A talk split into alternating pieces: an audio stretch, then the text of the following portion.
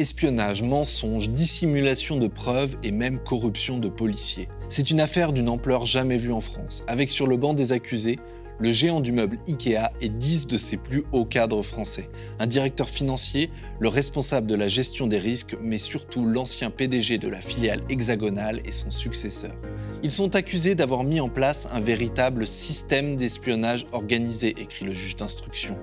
Des salariés d'abord, des centaines, peut-être plus, des milliers, employés ou candidats ont vu leur passé épluché, leur nom passé au tamis des fichiers de police. Des délégués syndicaux ont été placés sous surveillance, la direction allant jusqu'à infiltrer des espions pour les tenir à l'œil. Et même de simples clients mécontents ont eu leur compte bancaire ausculté par le fabricant de meubles suédois. Tout ça est parfaitement illégal, ces dirigeants le savent, et pourtant le système va durer près d'une décennie. Pour obtenir de telles informations, IKEA fait appel à des sociétés de sécurité privées ou des cabinets de conseil, des officines aux méthodes troubles qui font commerce d'informations illégales et qui ont pourtant pignon sur rue. Mais surtout, ils graissent la patte à des policiers peu scrupuleux. À la veille d'un procès qui s'annonce mouvementé grâce aux témoignages d'acteurs de ce dossier, mais aussi à partir de documents pour certains inédits, je vous emmène dans les arrières-cuisines peu reluisantes de l'empire du meuble en kit.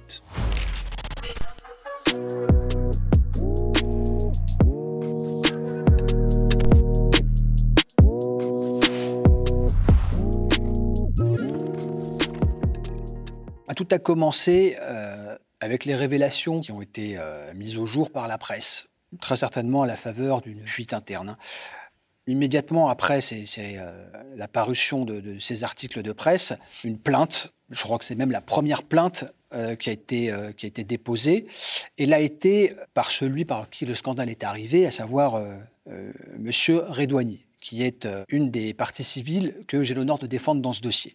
Donc il a porté plainte pour des faits que, la presse a, finalement baptisé euh, la fameuse histoire d'espionnage des salariés d'IKEA. L'histoire démarre donc du magasin de IKEA Franconville. Donc c'est des, collègues, des camarades du syndicat Force ouvrière en fait qui mettent la main sur un disque, disque dur avec euh, des, centaines de, de données, des emails, etc. Et en fait, euh, au fur et à mesure de, la découverte du, disque dur et des, éléments qu'il contenait, on s'est rendu compte qu'il y avait des choses qui n'avaient pas l'air très, très catholiques. Quoi. Et donc, vous faites quoi? Vous allez voir un avocat, vous portez plainte? Bah, euh, on, prend, euh, on prend le temps quand même d'analyser la chose. effectivement, on prend quand même un conseil juridique sur les éléments qu'il contenait. Et puis, on nous a dit effectivement que là, il y avait, il y avait lieu d'aller d'aller plus loin. Et donc c'est le début d'une affaire qui va durer euh, presque dix ans. Euh, et l'enquête révèle un véritable système d'espionnage mis en place par la direction sur ses salariés. Est-ce que euh, vous pouvez nous raconter ce système-là? Alors, au, démarrage, en fait, on ne s'est pas rendu compte finalement de, l'ampleur de ce système d'espionnage on s'en est rendu compte en fait à la découverte des emails et des demandes qui sont faites parce que du coup, ce sont des, euh, cadres, hein, des cadres dirigeants de l'entreprise qui avaient mis le système en place tout simplement. Ils faisaient des enquêtes de moralité hein, sur les salariés et euh, notamment par, euh, par le biais des, casiers, judiciaires hein, des, gens. Donc en fait, finalement, c'est une façon un petit peu de, vérifier les antécédents en fait judiciaires des salariés et ils faisaient donc des demandes auprès de personnes qui pouvaient leur filer des informations. Des policiers Des policiers, d'anciens policiers, etc., donc, euh, qui avaient accès au, fameux fichier STIC. Et donc, du coup, bah, en fait, ce sont des prestations payantes, évidemment. À l'époque, en tout cas, c'est ce qui nous avait été dit, c'était aux alentours d'une centaine d'euros par, euh, par fiche délivrée à Ikea. Donc, euh, ça s'est généralisé au fur et à mesure. Mais on parle de quelques dizaines de demandes, quelques centaines, des milliers de demandes? Bah, En fait, on s'aperçoit, surtout vers, à mon avis, les, les années 2007-2008, que c'était l'ensemble des euh, potentiels candidats euh, qui devaient notamment faire des, ouvertures de magasins. En fait, on faisait des demandes groupées. Donc pour l'ensemble des, euh, des, candidats, en fait, on faisait une demande de casier judiciaire. Ce qui est parfaitement illégal. Ce qui est parfaitement illégal et ça s'est transformé finalement en quelque chose d'assez industriel finalement. Sur la base des informations confiées à la justice par Ossine Redouani et ses camarades syndicalistes, le parquet ouvre une enquête. Le 9 mars 2012, la police judiciaire de Versailles toque au siège français du géant du meuble. Au cours de la perquisition, les Bleus mettent la main sur un coffre-fort. Il est la propriété du directeur du département gestion du risque, le service en charge de la sécurité de l'ensemble des magasins hexagonaux. À l'intérieur, une pile de documents, des contrats, des emails, des listes de noms, Bref, tout un tas de papiers qui démontrent sans aucun doute et sans aucune contestation possible l'existence du système d'espionnage organisé. Confronté à ces preuves, le propriétaire du coffre, le directeur du département gestion du risque, M. Paris, passe aux aveux. Nous nous sommes procurés plusieurs de ces procès-verbaux, des comptes rendus détaillés de ces interrogatoires. Il est la tête pensante de ce système d'espionnage, celui qui l'a mis en place. Ainsi, à chaque fois qu'IKEA ouvre un nouveau magasin, il demande au directeur de lui transmettre la liste des personnes qu'il souhaite embaucher. Des centaines de noms, c'est certain, peut-être des milliers, car il faut du monde pour faire tourner de tels établissements. Cette liste était nominative, dit M. Paris. Elle comprenait l'identité complète du candidat à l'embauche, avec ses noms, prénoms, sa date de naissance, lieu de naissance, son domicile, ainsi que le poste qu'il occupait ou qu'il souhaite occuper. Et il ajoute Ceci a été fait systématiquement lorsque j'étais en fonction. Le juge l'interroge. Que faisiez-vous de cette liste? Je la transmettais à M. Fourès, explique-t-il. Ce M. Fourès est un ancien des renseignements généraux et de la direction de la surveillance du territoire.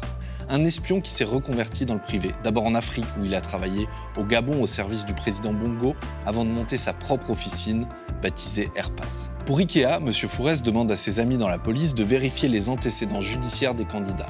Des infos principalement tirées du système de traitement des infractions constatées, le fameux fichier STIC, un immense fichier de police d'assez mauvaise qualité où l'on trouve pêle-mêle des personnes condamnées, d'autres simplement interrogées et même des victimes. Les annotations que Fourès indiquait étaient relatives à des infractions à la législation sur les stupéfiants, l'alcoolémie, les outrages rébellions, les violences volontaires, dégradation de biens publics, énumère au juge M. Paris. Lorsqu'il y avait une personne qui comportait plusieurs annotations péjoratives, j'en parlais avec le directeur du magasin. Les candidats à l'embauche, mais aussi des salariés soupçonnés sans preuve de vol ou même pour avoir dénigré l'entreprise, sont ainsi auscultés. Un véritable système, car c'est au total pas moins de 22 magasins sur les 34 que possède l'enseigne en France qui apparaissent dans les différents documents de la procédure judiciaire pour espionnage. Et chaque nom, chaque antécédent judiciaire fourni à IKEA était facturé par Airpass 120 euros. Mais cette société n'est pas la seule entreprise privée au service d'IKEA. Synergie Globale, Sûreté Internationale, Agence Analyse Aquitaine, Géos, c'est un essaim de boîtes de sécurité ou d'intelligence économique qui nourrissent l'appétit insatiable d'IKEA en matière de renseignement. Tout ça a un coût bien sûr, élevé, très élevé, faramineux même. Chaque année, la filiale française du fabricant de meubles dépensait autour de 600 000 euros pour s'offrir les services de ces différents cabinets. Pour un résultat plutôt aléatoire, Ossine Redouani en a été le témoin, ou plutôt la victime. Alors évidemment, c'est à la découverte finalement du, euh, poteau rose hein, euh, que je me suis aperçu que mon nom figurait sur les, euh, sur les fameuses demandes. Donc un, cours, un mail, hein, finalement un simple mail qui avait été adressé à une, une, officine privée qui arrivait à obtenir ces fameux, casiers, judiciaires. Alors, mon histoire est un petit peu quand même buesque, hein, avec le recul, parce que du coup, quand euh, mon nom est arrivé chez le prestataire en question, il avait mon nom et mon prénom, mais n'avait pas ma date de naissance, et du coup, j'étais euh, l'homonyme d'un braqueur de banque. Et donc, euh, Ikea a cru, et vous a soupçonné d'être un braqueur Exactement. Alors, du coup, à l'époque, le responsable, responsable de mon, mon service à l'époque est venu me voir affolé, etc., qui me disait qu'il ne comprenait pas que j'ai pas pu dire à l'entreprise que j'avais un casier judiciaire avant de venir, euh, enfin avant de postuler chez Ikea. J'avais 19 ans et, euh, et j'étais vraiment, enfin j'étais euh, estomaqué de, de, la réaction de mon, responsable à l'époque. Et en plus de ça, bah, j'ai fourni moi-même, hein, j'ai fait une demande de, mon propre casier judiciaire qui avait montré à la, direction que j'avais pas d'antécédent judiciaire en fait. Donc en fait, pour parce qu'ils avaient cette pratique illégale, pour éviter de subir une discrimination en plus infondée, vous êtes obligé de fournir votre propre casier judiciaire Après, la, démarche euh, me concernant à ce moment-là était plutôt naturelle parce que j'étais tellement euh, étonné par, euh, par, par l'annonce hein, du responsable en question. Je me suis dit, bah, je vais faire une demande. Hein. Mais pendant cette période-là, bah, en fait, même mes, collègues à l'époque se moquaient de moi parce qu'ils m'appelaient le braqueur de banque, en fait. voilà, pour la petite histoire, au moment où les faits avaient été commis par ce, cet, homonyme, j'avais, c'était en 1992, j'avais, j'avais 10 ans. Et eux, ça, ils n'ont pas tiqué Du tout. Du tout. Responsable de sécurité du magasin de l'époque, qui était un ancien gendarme en plus, n'a pas trouvé utile de, donner toutes les informations euh, qui sont quand même importantes, notamment la date de naissance. Au-delà du quiproquo malheureux dont Ossine Redouani a été victime, ce système d'espionnage est avant tout un système de discrimination. Pour avoir été interpellé en état d'ivresse ou entendu sans même avoir été condamné dans une procédure de stupéfiant, un candidat pouvait se voir refuser un job en caisse ou en rayon chez Ikea. Un système de discrimination dont les victimes n'ont jamais connu l'existence. Une simple lettre ou un mail de refus signifiant qu'ils n'ont pas été retenus a été envoyé à ces candidats malheureux, mais sans jamais leur dire pourquoi. Au fur et à mesure où on découvrait les, euh, informations et les, éléments, on s'est rendu compte que sur le magasin notamment de Franconville, euh, on a eu, euh, on a eu une, infiltration. Donc ils ont embauché sous couvert de, salariés normaux. Hein. quelqu'un qui travaille, je crois, en ressources humaines et quelqu'un d'autre qui travaillait en caisse. Mais en fait, c'était deux personnes qui travaillaient pour une, une agence qui avait été embauchée par IKEA pour surveiller les syndicalistes. Et concrètement, ils faisaient quoi? C'est des gens que, vous que les salariés croisaient à la machine à café C'est des gens que vous croisiez à la machine à café. C'était des gens qui venaient vous poser des questions d'ordre euh, syndical, hein, vous demander des conseils. Voilà, donc ils se rapprochaient évidemment euh, le, plus possible euh, des, des, représentants syndicaux. C'était tout simplement pour les surveiller de près, en fait. Et ils cherchaient quoi? La question demeure entière, en fait. C'est peut-être le volet le plus ubuesque de cette affaire. En 2010, IKEA prend en grippe un syndicaliste remuant, le délégué force ouvrière Adel Amara. En poste à Franconville, il est l'un des principaux leaders d'un mouvement de grève d'ampleur dans l'enseigne qui oblige certains magasins à rester fermés. Touché au portefeuille, IKEA sort les crocs et missionne une fois encore une officine privée pour gérer ce que l'enseigne qualifie de crise, mais aussi se renseigner sur le chef des frondeurs. Courant 2011, l'entreprise en question, CSG pour Groupe Synergie Globale, rédige un joli bilan de ses actions, une sorte de PowerPoint. Sur ce document que nous avons là, sont rangées dans des colonnes plus et moins les différentes actions menées au cours de l'année écoulée, et même celles illégales. Ainsi, dans la colonne des plus, l'entreprise se vante de sa capacité à blanchir des données de police, comprend-on. Mais surtout, CSG raconte l'infiltration de deux consultants terrain, puisque c'est l'expression employée, au sein du magasin Ikea de Franconville pour espionner un sujet principal, Adèle Amara, et cinq sujets secondaires, lit-on, d'autres salariés du magasin. On peut lire un résumé succinct de l'opération. La première consultante intègre le magasin de Franconville le 26 juillet 2010 pour trois mois, hôtesse de caisse. Son contrat est reconduit trois mois jusqu'en janvier 2011. Entre rapidement en contact avec les sujets sensibles du magasin. La deuxième consultante, profil APR, APR ça veut dire agent de protection rapproché, mission d'étude du climat social, affectée au service RH pour être proche des directrices et en avant-poste lors des réunions sensibles. Ces deux espions de supermarché ont donc pour mission de se rapprocher d'Adèle Amara.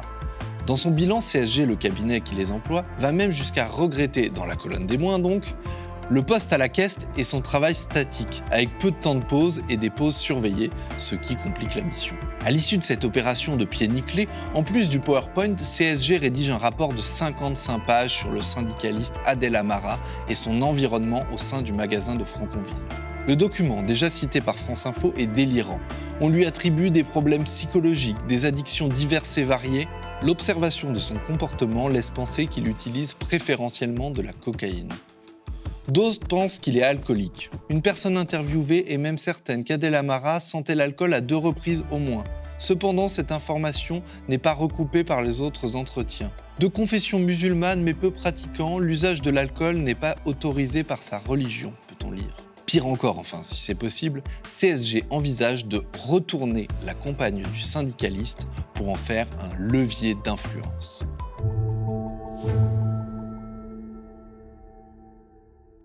on sent chez IKEA quand même une espèce d'obsession pour les syndicalistes et une surveillance accrue euh, envers les syndicalistes. Vous êtes délégué syndical depuis combien de temps maintenant? 11 ans. En 11 ans, vous en avez. Comment ça s'est passé les relations avec IKEA? C'est un dialogue social apaisé? Alors tout dépend, tout, dépend de ce que vous appelez dialogue social. Hein. Parce qu'en l'occurrence, euh, d'apparence, euh, ils vont effectivement essayer de montrer qu'ils sont dans, dans l'échange, dans la discussion. Mais en réalité, il n'y a pas de dialogue social en fait. Il n'y a aucun dialogue social. C'est que les apparences. Vous avez fini au commissariat pour un tract Ah oui, plusieurs reprises. Hein. J'ai été, euh, j'ai été poursuivi pour, euh, pour diffamation. Euh, je me suis retrouvé à plusieurs reprises à devoir m'expliquer auprès de, la police en fait hein, sur, sur le balai tract en question. Donc alors, dans le cadre justement d'une plainte qui a été déposée par, le, par la direction du magasin de ICA dans lequel je travaille, donc je me retrouve à être convoqué, je me rends évidemment à la convocation, Et contre toute attente, je rentre dans le, dans le bureau dans lequel on me, finalement, on m'interroge et je trouve des meubles Ikea qui datent de l'époque où Ikea donnait des chèques cadeaux en fait, à la police du coin pour, et donc vous entretenir de bonnes relations. Et vous questionnez les policiers et ils vous confirment Évidemment, donc je pose la question et ils me confirment effectivement que ce sont des, dons du magasin d'IKEA d'à côté. Et à ce moment-là, vous êtes interrogé, euh, vous êtes accusé, il y a une plainte contre vous. Comment vous vous sentez à être interrogé par des gens qui sont euh, littéralement assis sur une chaise, payés par la personne qui vous accuse? Oui, c'est sûr, hein, c'est sûr. Alors, je ne sais pas si il faut prendre ça de manière ironique, euh, au second degré, mais en tout cas, quand vous vous retrouvez quand même face à, un officier de police judiciaire, c'est jamais drôle, parce que du coup, on a quand même euh, quelque chose à vous reprocher. Voilà, donc effectivement, évidemment que je ne pouvais pas me, refuser de lui poser la lui dire, de lui faire savoir, lui dire qu'effectivement, c'est pas normal de me retrouver dans cette situation-là. C'est chez ICA ce qu'on appelle la politique de bonne relation institutionnelle. À l'ouverture d'un magasin, son directeur et son responsable de la sécurité sont chargés de prendre contact avec la police ou la gendarmerie locale pour ensuite s'offrir une certaine bienveillance de la part des fonctionnaires du coin. Pour cela, IKEA offre des bons d'achat jusqu'à 1000 euros aux policiers. Parfois, embauche pour l'été un proche d'un fonctionnaire. Un système de corruption presque ordinaire qui assure à IKEA quelques passe-droits et des bons tuyaux. Dans l'un des PV d'audition que nous nous sommes procurés, le responsable national de la gestion des risques, M. Paris, raconte On demandait aux autorités de nous donner des informations sur les zones ou quartiers sensibles dans la zone proche du magasin. Ce responsable policier ou gendarme nous faisait une cartographie de la délinquance locale. Cela permettait au directeur de savoir s'il devait éviter de recruter dans ces quartiers. Ce que confesse là ce cadre national, c'est qu'IKEA a organisé la discrimination à l'embauche d'habitants de certains quartiers populaires, parce qu'ils sont issus de ces quartiers populaires. Une politique encore une fois totalement illégale, mais sur laquelle la justice n'a pas cherché à enquêter.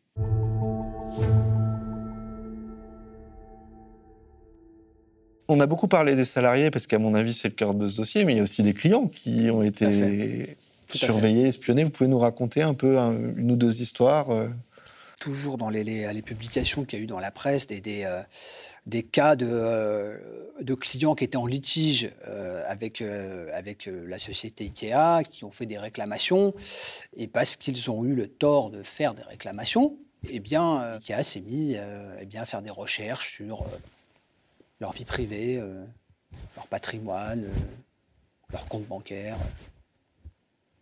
Quelque chose d'extrêmement euh, d'extrêmement surprenant. Et euh, moi, j'ai jamais, j'ai jamais vu, j'ai jamais eu affaire et vu des dossiers comme, comme celui-là où effectivement on était amené à, espionner euh, également les clients.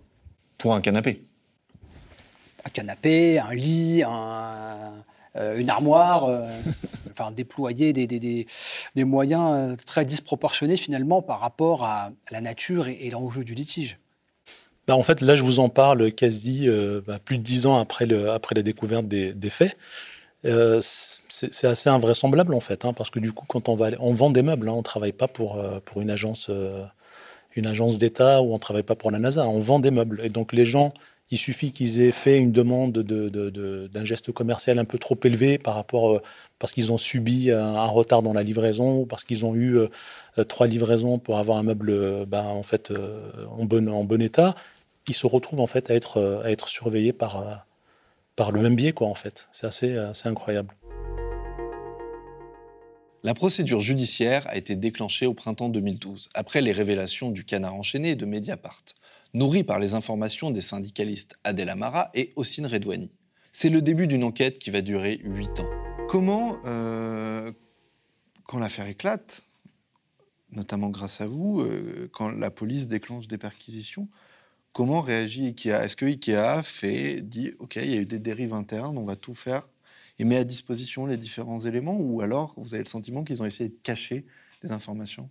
Non, je pense que la réaction a été une réaction euh, euh, d'autodéfense en quelque sorte. C'est-à-dire que du coup, on a fait sauter quelques fusibles.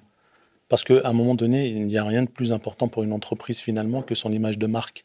Là, en l'occurrence, pour éviter toute discussion, on a licencié tout de suite les personnes qu'on pouvait finalement rattacher à, cette situation et à ces pratiques illégales. C'est une façon finalement pour l'entreprise de dire médiatiquement en fait à ses clients et puis à tous ceux qui connaissent l'entreprise IKEA que ce ne sont pas des pratiques qui sont autorisées dans l'entreprise et que ça a été finalement le, comportement ou, euh, on va dire, la, décision de quelques, de quelques personnes, en fait. Est-ce qu'ils ont fourni de, de bon gré tous les éléments à la police pour enquêter Non, je pense que euh, je pense que au moment justement où la police finalement s'est saisie parce qu'il y a eu une, ouverture euh, donc d'une enquête judiciaire, il y a eu des perquisitions comme vous le dites euh, qui ont été un petit peu menées un peu partout, hein, au siège social, dans le magasin de Franconville, qui est à l'origine de, justement de ces informations-là. Il y a eu l'ordre qui a été donné de détruire des disques durs entiers, quoi, hein, à la perceuse, parce que l'idée moins il y a de preuves, moins in fine, quand le, le procès euh, aurait lieu, bah, il y aurait moins de choses à, à reprocher à l'entreprise.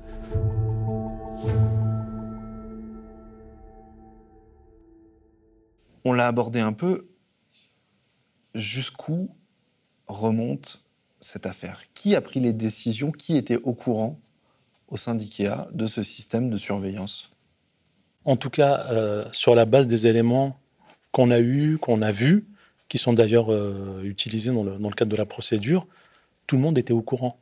Tout le monde. C'est-à-dire à, l'époque, finalement, la personne finalement la plus importante dans l'entreprise, c'est le PDG.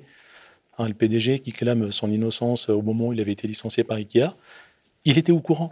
Vous savez, quand vous avez des, centaines de, milliers d'euros euh, qui sortent des, euh, des comptes de l'entreprise, automatiquement, euh, les personnes finalement importantes sont au courant. On a effectivement ce qu'il apparaît, c'est que euh, on a un, fonctionnement un peu pyramidal avec euh, au siège social euh, des, directives qui étaient, qui étaient données, parce que c'est le système d'espionnage de, qui a été mis en place l'a été tout d'abord et avant tout au niveau du siège, donc au niveau, au niveau central.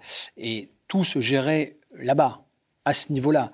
À un moment donné, j'ai l'impression que finalement, les directeurs de magasins, je pense que euh, la pratique finalement était presque légale pour eux, parce que du coup, comme elle est, elle est acceptée, elle est avalisée finalement par la direction générale, pour eux, c'était normal de faire comme ça. C'était un, un, usage, euh, une pratique dans l'entreprise, et en fait, euh, ils le faisaient en fait. Hein. Ils ne se posaient pas la question. Et personne n'a rien dit. Personne n'a rien dit. puisque les, les, les, demandes de, de, de, de casier judiciaire étaient faites par, en général par le responsable sécurité du site. Alors souvent, ça a été des anciens gendarmes, des anciens policiers, qui, qui a recruté en, qualité de, responsable sécurité, et ça passait effectivement par le siège social. Donc euh, c'était toute finalement la filière, en quelque sorte, hiérarchique qui était, euh, qui était au courant. Une question un peu, un peu générique, je ne sais pas si vous aurez une réponse, mais comment on en arrive là? Comment on en arrive à ce qu'une multinationale se mettent à employer des moyens démesurés euh, pour espionner ses salariés et ses clients? De manière illégale. Pourquoi Qu'est-ce qui leur a pris? Ah, alors ça, euh, soyez assurés hein, euh, euh, que cette question-là sera posée parce que c'est la grande interrogation. Et je crois qu'il n'y a pas une partie civile qui ne posera pas cette question au moment du procès. Effectivement. Et quelle mouche les a piqués? Quelle mouche les a piqués? Et ça, effectivement, euh, et je crois même que le parquet ne se privera pas de, poser cette question. C'est la question qui va, qui va être sur toutes les lèvres au moment du procès. Pourquoi euh, un tel déploiement, une telle débauche euh, d'énergie, de moyens, finalement, pour si peu de choses? Pour si peu de choses.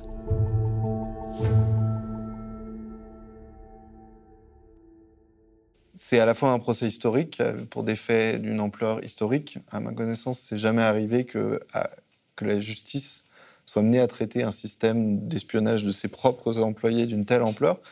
Et en même temps, ce procès ne couvrira que un quart, trois ans, parce qu'en gros, il faut bien comprendre que la justice, elle est amenée à traiter ce pourquoi elle est saisie. Elle est saisie et elle n'est saisie que pour trois ans de surveillance, alors que dans ses propres dossiers, dans les propres éléments qu'elle a recueillis, on se rend compte que cette surveillance a, duré au moins dix ans.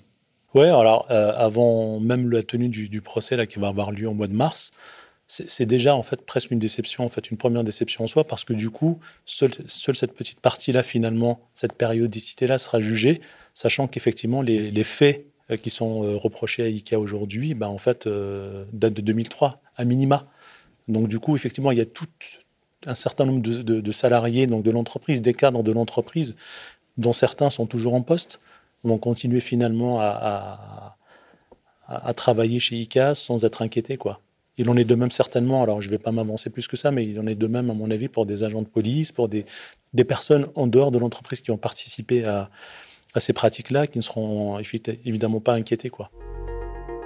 Le procès qui s'ouvre ce lundi 22 mars au tribunal judiciaire de Paris porte uniquement sur des faits qui se sont déroulés entre 2009 et 2012. Trois ans donc, alors que le système d'espionnage s'étend sur dix ans. Pourquoi exclure les éléments antérieurs, pourtant largement documentés par la procédure? Mystère et boule de gomme. Personne n'a été en mesure de nous l'expliquer. Autre zone d'ombre, le faible nombre de policiers mis en cause au regard des faits reprochés. Pour bien comprendre, il faut se replonger dans certains détails de la procédure. Rappelez-vous, comme l'expliquait face au juge d'instruction le directeur de la sécurité, M. Paris, à l'occasion de chaque ouverture de magasin, IKEA passait l'ensemble des nouveaux salariés au crible des fichiers de police. Il établit même une liste précise des magasins concernés au cours d'un interrogatoire retranscrit ici. Avignon, Reims, Tours, Rennes, Rouen, Brest, Grenoble, Hénin-Beaumont et Paris-Sud avec à chaque fois des dizaines et même plus souvent des centaines de noms passés au crible des fichiers de police. Pourtant, sur le banc des accusés, on ne trouve que cinq policiers ou anciens policiers mis en cause, chacun pour quelques recherches. Il y a donc un trou dans la raquette. J'ai appelé le SICOP, le service d'information et de communication de la police nationale, pour savoir si à côté de cette procédure judiciaire, l'enquête administrative avait permis d'identifier d'autres policiers. Non, les trois noms qui ressortent sont parmi les mises en examen. Deux fonctionnaires ont été sanctionnés, un troisième à la retraite s'est vu retirer son honorariat. Une dégradation symbolique. Le compte n'y est donc pas. Personne ne semble avoir réellement cherché comment M. Fourès, l'ancien des renseignements généraux qui dirige la société Airpass, a pu passer au crible des fichiers de police des centaines de noms. C'est d'autant plus troublant que l'info n'est pas très compliquée à obtenir. Je me suis renseigné auprès de policiers. Pour consulter le fichier STIC, ou plutôt son successeur, le TAGE, il faut aujourd'hui entrer une carte magnétique et un code personnel. Avant ça, pas de carte, mais un identifiant et un code. Le logiciel est conçu pour garder une trace de chaque requête. La seule raison pour laquelle on n'a pas trouvé l'identité des autres policiers mouillés, c'est qu'on n'a pas cherché. Hors caméra, plusieurs policiers partagent cette analyse. Vous attendez quoi de ce procès? Bah, euh, Que la justice soit faite déjà d'une part, que Ikea euh, reconnaissent, reconnaissent parce qu'aujourd'hui, on va se retrouver dans un, dans un procès. Donc, euh, euh, il faut qu'à un moment donné, l'entreprise prenne ses responsabilités. Parce que dire effectivement que c'est finalement des pratiques isolées, que ce sont des personnes physiques particulières qui ont décidé de, de, ne pas respecter la loi, c'est trop facile. C'est qu'à un moment donné, l'entreprise, elle doit un petit peu accepter le fait qu'elle a, a, commis des, des faits illégaux. Quoi. Vous avez été un de ceux qui a lancé l'alerte sur ce dossier. Euh, vous vous battez dans cette entreprise depuis plus de dix ans euh, pour faire exister ce dossier, mais aussi pour les droits des salariés. Est-ce que vous avez peur qu'avec cette prise de parole aujourd'hui, avec ce procès qui se réouvre, il y ait des nouvelles pressions qui soient mises sur vous?